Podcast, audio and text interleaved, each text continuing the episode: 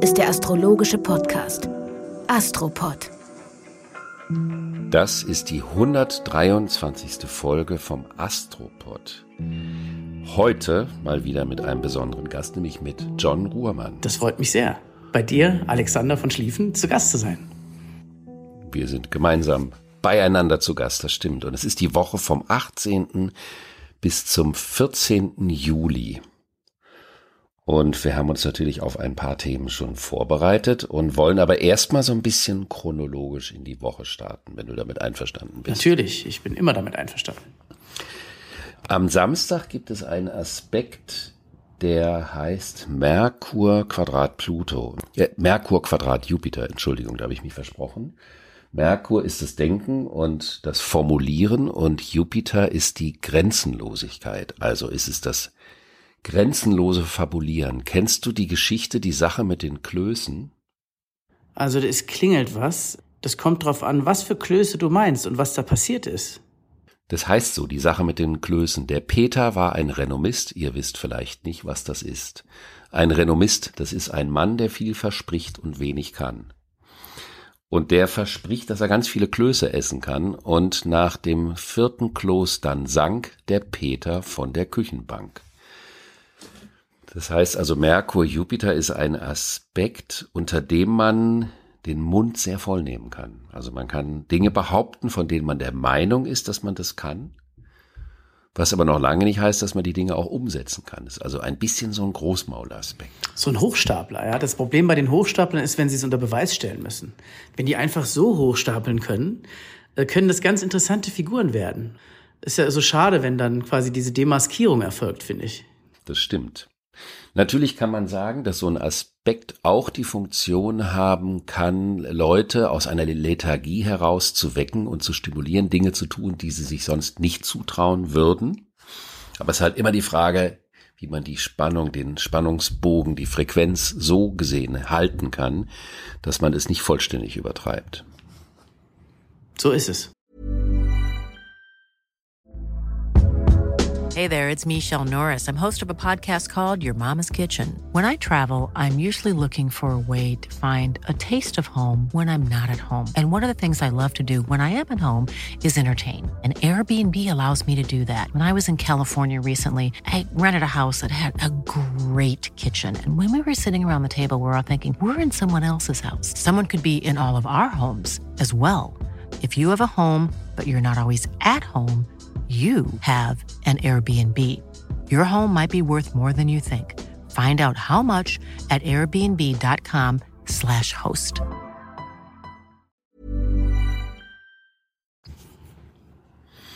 Dann haben wir am Sonntag einen Aspekt, da ist die Sonne, das Leben, das Lebenszentrum, das Verhalten, das Grundverhalten, was ja auch durch die äh, Jahreszeit immer mitbestimmt wird, in einem harmonischen Aspekt zu dem Planeten Uranus.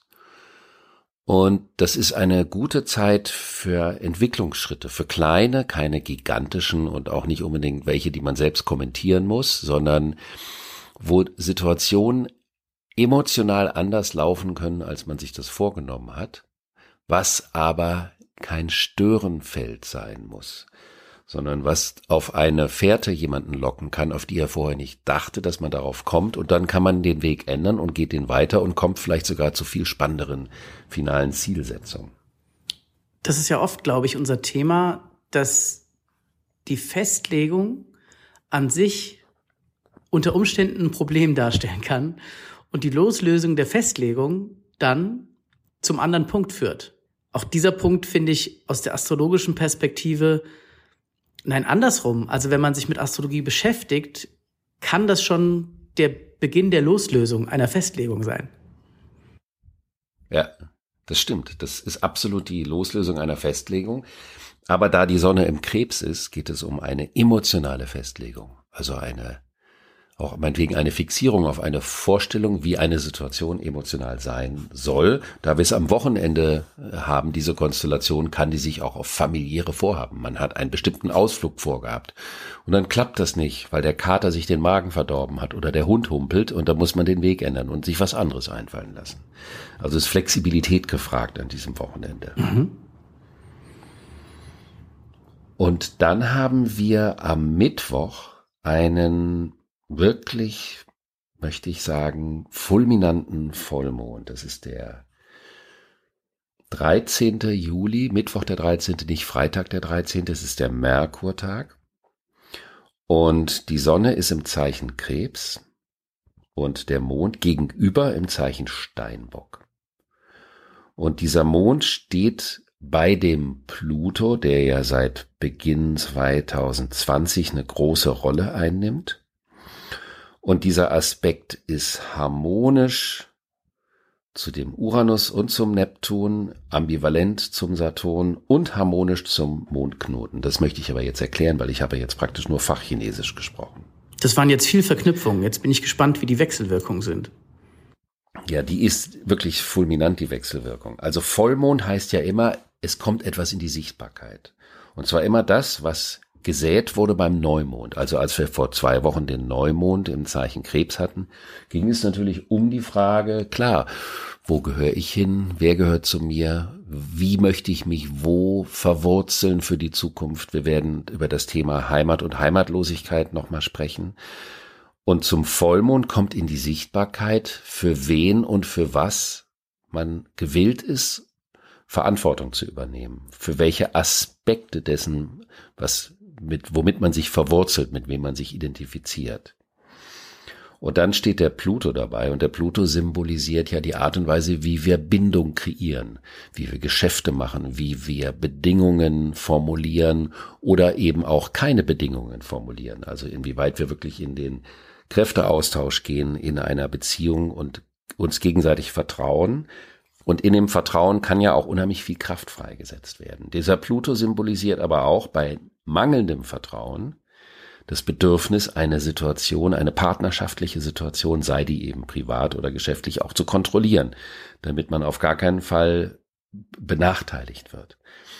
Also geht es um eine bedingungslose Verantwortlichkeit für eine bestimmte Gruppe von Menschen, für ein bestimmtes Thema, für einen bestimmten Aspekt der Natur, für einen bestimmten Aspekt der ökologischen Ressourcengewinnung oder was auch immer. Natürlich auch bestimmte Aspekte politischer Gesinnungen gehören da rein.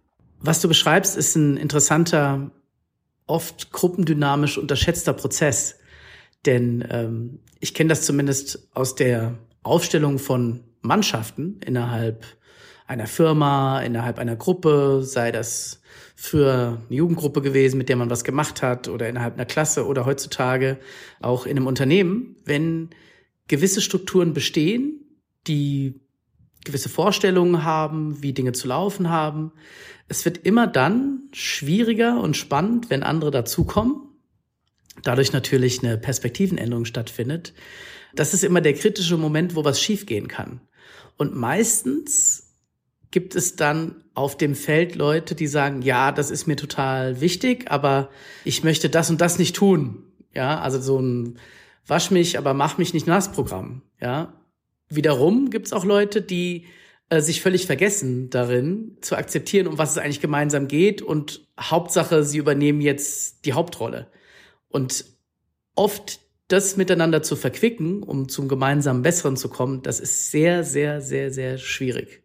Und ich glaube, dass das in vielen Beziehungen auch so ist. Es gibt widerstrebende passive und aktive Prinzipien, die sich selten drehen.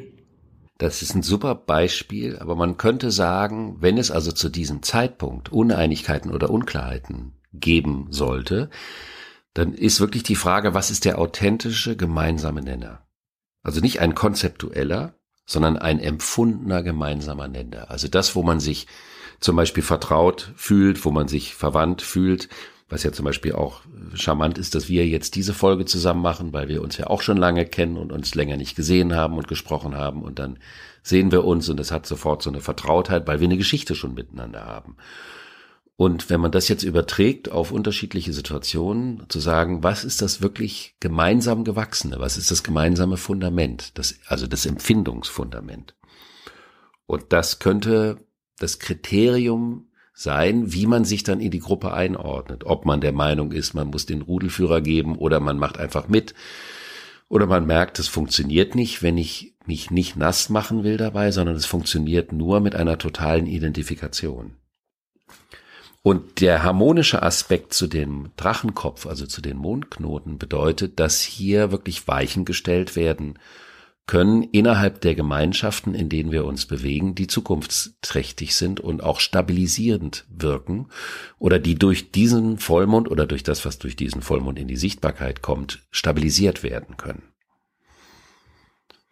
Und dann geht es natürlich auch um eine große Vision, das ist der Kontakt zum Neptun. Ich sagte ja, der steht auch harmonisch zum Neptun, also um die größte Vision der universellen Verbindung. Also Krebs ist die spezifische Verbindung zwischen dir und mir und deiner Familie mit deiner Familie, meine Familie, also oder die Menschen, die wir schon lange kennen, also die spezifische Verbindung. Und Fische symbolisiert die universelle Be Verbindung, also zum Beispiel das Gefühl, wenn du im Wald bist und du, du spürst den Wald, du siehst den Himmel, du guckst vom Taunus in die Weite des Tals und was man da empfinden kann an Naturverbundenheit, das ist der Neptun, der damit reinspielt. Also könnte man sagen, dass die ganz große universelle Verbindung sich in der kleinen Verbindung spiegeln kann, darf oder sollte. Also das, worum es im Großen und Ganzen geht. Und dann könnte man sagen, man könnte versuchen, die Beteiligten irgendwie dazu zu motivieren oder zu stimulieren, das Bewusstsein zu haben, dass es hier nicht nur um die kleine, um das kleine Rudel geht, sondern um ein ganz großes Netz der Verbundenheit. Ich habe mir ein bisschen die Ikonografie des ähm, Fischezeichens angeguckt, also des astrologischen Symbols der Fische. Und wenn mhm. ich das richtig sehe, dann ist das zumindest in der Antike oder seit der Antike zwei in entgegengesetzte Richtung schwimmende, durch eine Schnur verbundene Fische. Das finde ich so mhm. ganz schön gesagt, weil du hast ja gesagt, es ist eine große Bewegung, es ist eine große Gruppe, aber es besteht dennoch eine Verbindung zwischen beiden. Durch eine senkrechte Linie. Also finde ich so ein ganz schönes, es passt so sehr auf das, was du gesagt hast. Ja, und diese Verbindung ist aber nicht subjektiver Natur, sondern universeller Natur. Mhm. Also deswegen ist ja dieser Begriff der Demut, den wir ja auch früher öfters hatten, als wir diese Jupiter-Neptun-Konstellation hatten, was für eine unheimliche Kraft die Demut hat oder was für eine unheimliche Kraft die Demut ist, weil die Demut immer bedeutet, wir erkennen unsere Grenzen an oder wir respektieren die Grenzen des Subjektiven gegenüber etwas, was viel größer ist als wir. Und dass die Abwesenheit von Demut wirklich den größten, kolossalsten Schaden anrichtet und wahrscheinlich das schlimmste Signum des Menschseins ist die Fähigkeit, überhaupt nicht demütig zu sein. Oder die Unfähigkeit, demütig zu sein. Oder der Unwille. Ich glaube sogar, dass die Demut eine Willensentscheidung ist, also eine bewusste Entscheidung und nicht nur etwas, was man vielleicht in seiner Anlage hat. Natürlich kann man auch in einem Horoskop eine mehr oder weniger größere Veranlagung zur Demut sehen, aber es ist dann auch eine Entscheidung, eine Haltung dem Leben und der Natur gegenüber. Ja, Demütigung äh, ist ja auch was Schlimmes. Kommt ja von Hochmut, ja. Das ist das Gegenteil von Ehrung. Also, das, das haben wir Menschen ja auch drauf. Aber naja, lass uns nicht abschweifen. ja gut, die Demütigung ist die Deformation. Äh, also die Demütigung setzt den, die Abwesenheit der Demut voraus. Es ist ein makabres Wortspiel, auf jeden Fall. Dann hängt hier noch der Uranus auch drin. Das heißt also, dieser Aspekt vom Sonntag, Sonne Uranus, der hängt in dem Vollmond auch noch drin. Und das bedeutet auch, dass die Offenheit für eventuelle Veränderung der Konstellation, Konstellare heißt ja immer die, die, die Verbindung der Sterne miteinander oder der Planeten, aber Stellar ist der, ist der Stern.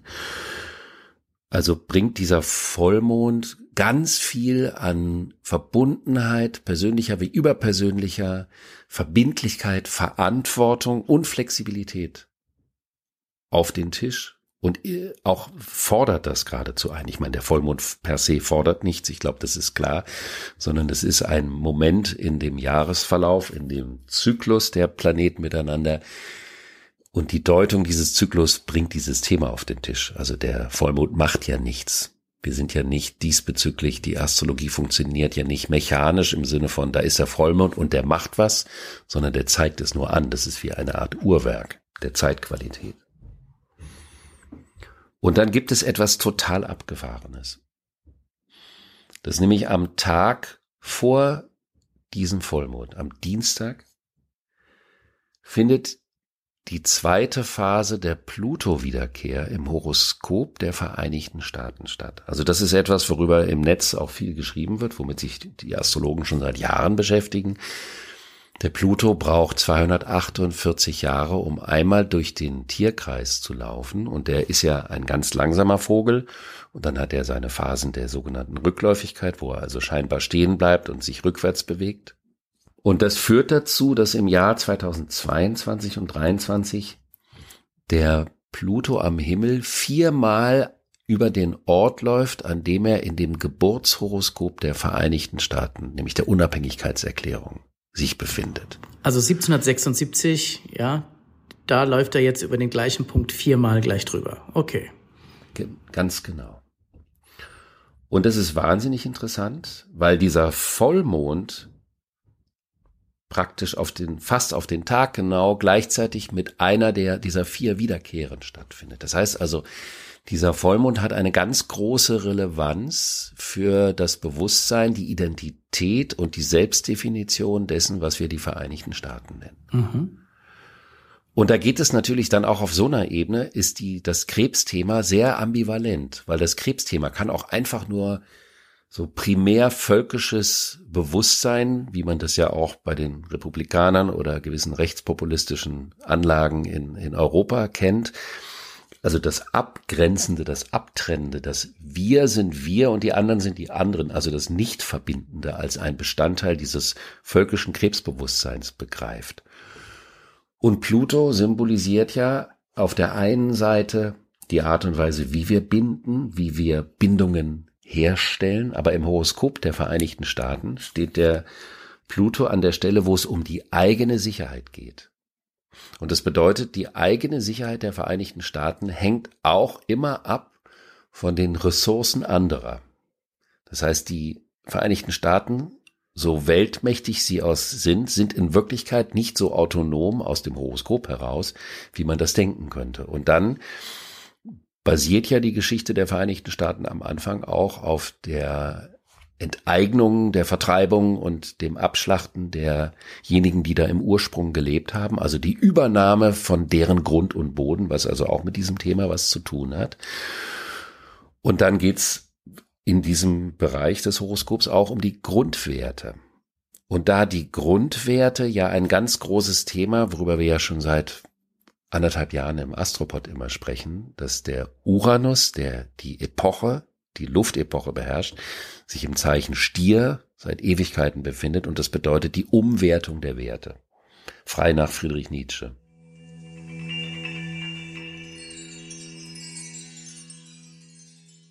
Also jetzt hast du so viele interessante Sachen über die USA gesagt.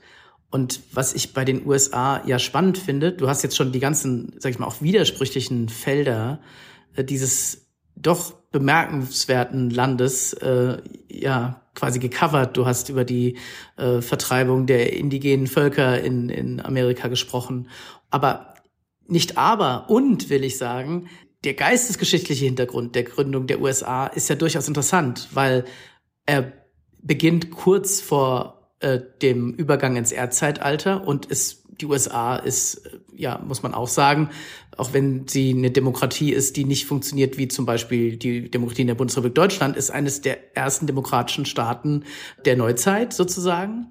Und sie haben sich vor dem Hintergrund auch der allgemeinen Menschenrechte gegründet, ja. Und ich komme gleich, warum das so verrückt ist, ja. Also die haben ja gesagt, alle Menschen sind gleich erschaffen, jeder hat das Recht auf Leben, Freiheit und Streben nach Glück, haben einen starken Gottesbezug natürlich hergestellt. Und verrückterweise waren sie dennoch nicht so weit entwickelt, dass sie zumindest vor dem Hintergrund der Geschichte die Menschen, die sie dafür benutzt haben, also die USA war lange ein Sklavenhalterstaat, hat heute noch entsprechende Verwerfungen in der Kultur und gerade der Umgang mit den sogenannten Indianern hat ja mit diesem, mit dieser Gottesgleichheit nichts zu tun. Ja, also die Pilgerväter, die die USA gegründet haben, waren quasi Selbstvertriebene und haben dann wieder vertrieben. Also das ist so dieser Dualismus in der Menschlichkeit, wo ich auch wieder so ein bisschen zu Demut und Hochmut komme, den macht die USA so interessant. Und du hast ja auch schon darauf hingewiesen, die sind enorm enorm von der ganzen Welt abhängig, nämlich von der freien Zugänglichkeit der Märkte. Ja, ähm, die können nicht auf sich selbst zurückfallen. Das ist äh, quasi allerdings offen gesprochen für keines der westlichen sogenannten freiheitlichen Länder, wenn sie es denn so sind, der Fall, nur auf sich selbst zurückfallen zu können. Ja, das kann ja auch eine gewisse Sicherheit schaffen. Also ja. die, die gegenseitige Bedingtheit in diesem Sinne kann ja auch dazu führen, dass man sich einfach benimmt und dass man versucht, friedlich zu bleiben. Das wäre was, ja. Jetzt ist, das wäre ja. was. Und dann ist es natürlich spannend, was du sagst. Sie besteht ja aus den Flüchtlingen, die Pilgrim Fathers. Das waren ja protestantische Flüchtlinge die selber andere in die Flucht geschlagen haben. Und das Verrückte ist, dass die USA in diesem Horoskop einen Schütze-Aszendent hat. Und Schütze ist entweder ich mache mich auf den Weg oder ich laufe weg. Also sie sind weg aus Europa und haben die anderen auch vertrieben, nachdem sie sich auf den Weg in dieses neue, scheinbar gelobte Land gemacht haben. Und dann ist natürlich der Idealismus auch ein Aspekt des Schützen, der Schütze lebt ja aus dem Versprechen dessen, was in der Zukunft alles passieren kann, was ja eine ganz notwendige Motivation für das Weitermachen sein kann. Aber es kann auch ein überspannter Idealismus sein. Und dann hast du vollkommen wunderbar erkannt, dass diese Verfassung eben kurz vor dem Übergang in die Erdepoche stattgefunden hat. Und ich glaube sogar ein ganz ein paar Jahre nach Beginn der Erdepoche, ich glaube sogar noch 1808 oder 9, die Sklaverei verboten wurde und dann gab es ja diesen Bürgerkrieg.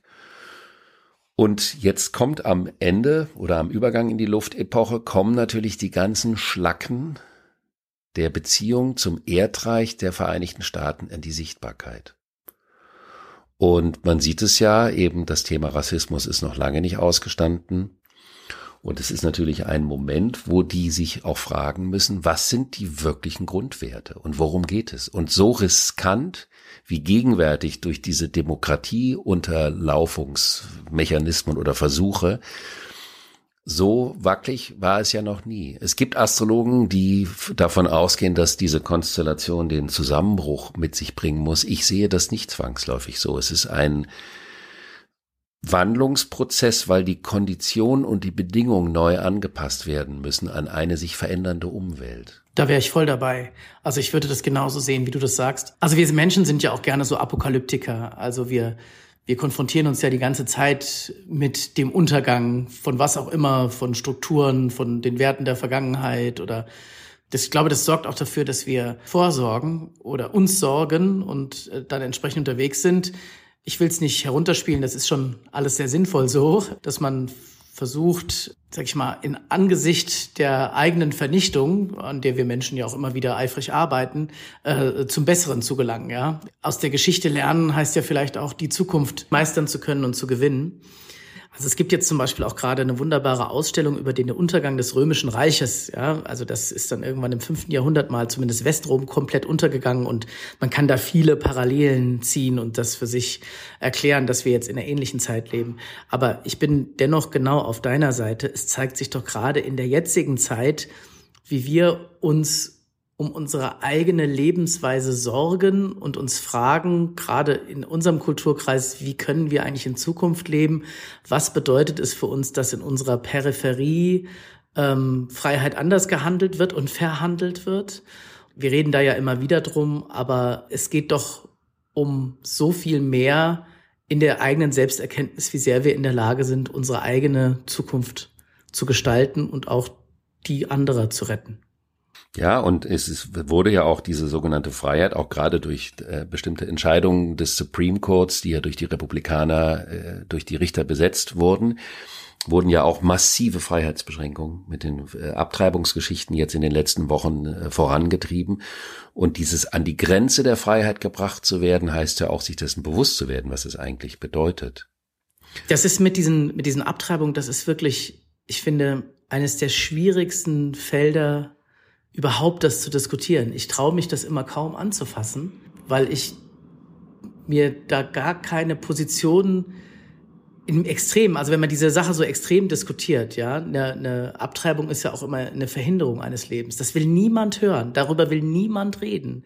Aber das äh, ist das, und ich bin keine Frau und wahrscheinlich darf ich deshalb aus der Position verschiedener Diskussionsteilnehmer überhaupt nicht teilnehmen an der Debatte, obgleich der männliche Part ja durchaus auch eine Rolle spielt.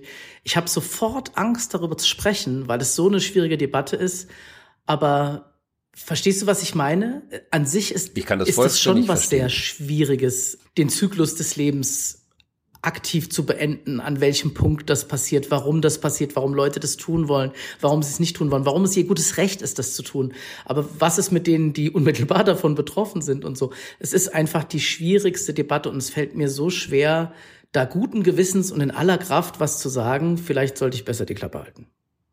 Du hast vollkommen recht, es steht auch uns nicht zu. Ich kann dazu auch nichts sagen, weil das müssen die Frauen entscheiden, weil die haben das in ihrem Körper, die erleben das und das können wir Männer nicht nachvollziehen. Da hast du vollkommen recht. Aber es geht natürlich darum, wenn man an einer Stelle in den Zyklus des Lebens eingreift oder nicht und dann sagt, das will man nicht und auf der anderen Seite aber politisch solche Geschichten macht. Ja. Ist das natürlich nicht konsequent und es geht ja auch dabei eher, dass diese Thematik benutzt wird, um politische Macht auszubauen. Ja, und das ja. ist der große Schatten dieser plutonischen Konstellation und das zeigt sich eben an allen Ecken und Enden.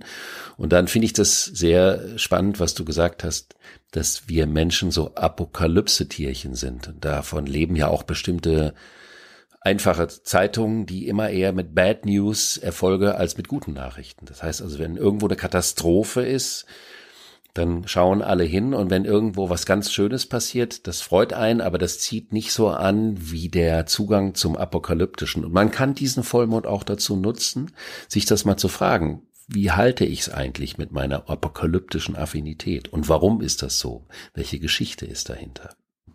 Der Pluto-Return oder die Pluto-Wiederkehr wird noch im Dez Ende Dezember und Anfang Juni 2023 stattfinden. Dann ist das Thema erstmal abgeschlossen und dann wird sich erst in der Folge zeigen, welche Konsequenzen daraus gezogen werden. Beim Pluto geht es schon um ein bewusstes Bindeverhalten. Also kann man nicht sagen, da geschieht etwas und dann wartet man mal ab. Da geht es wirklich um das Bewusstsein der Amerikaner, wer sie sind, wer sie gewesen sind und wer sie in Zukunft sein wollen. Und das wird uns ganz schön beeinflussen. Das wird uns, weil wir alle miteinander zusammenhängen, natürlich. Deswegen ist es vielleicht auch nicht unrelevant, dass wir da alle gemeinsam versuchen, das Bewusstsein für, sagen wir mal, eher heterogene Strukturen zu fördern, anstatt einfach nur zu sitzen und abzuwarten. Aber das ist ein langes Projekt. Das wird einen längeren Zyklus dauern. Auf jeden Fall. John, ich danke dir dass du mitgewirkt hast. Es war mir eine große Freude. Ich danke dir sehr. Ich habe mich auch sehr gefreut, jetzt mal wieder dabei zu sein. Es hat sich wieder gezeigt, dass es nicht geht, ohne dass wir die ganz großen Themen anpacken. Und ähm, egal, auch wenn die ganz groß sind, ich wünsche uns allen die gewisse Leichtigkeit und den Optimismus, einfach weiterzumachen. Das wünsche ich uns auch, vor allen Dingen für die kommende Woche. Und dann freuen wir uns auf die Woche drauf und wie immer über euer Feedback und die vielen wundervollen Nachrichten, die wirklich jeden Tag eintrudeln. Dafür möchte ich mich immer wieder bedanken. Bis dann. Bis dann.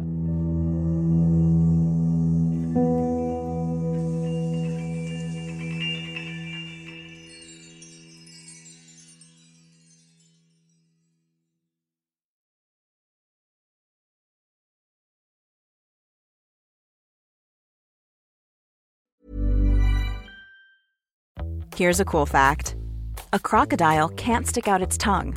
Another cool fact you can get short term health insurance for a month or just under a year in some states. United Healthcare short term insurance plans are designed for people who are between jobs, coming off their parents' plan, or turning a side hustle into a full time gig. Underwritten by Golden Rule Insurance Company, they offer flexible, budget friendly coverage with access to a nationwide network of doctors and hospitals. Get more cool facts about United Healthcare short term plans at uh1.com.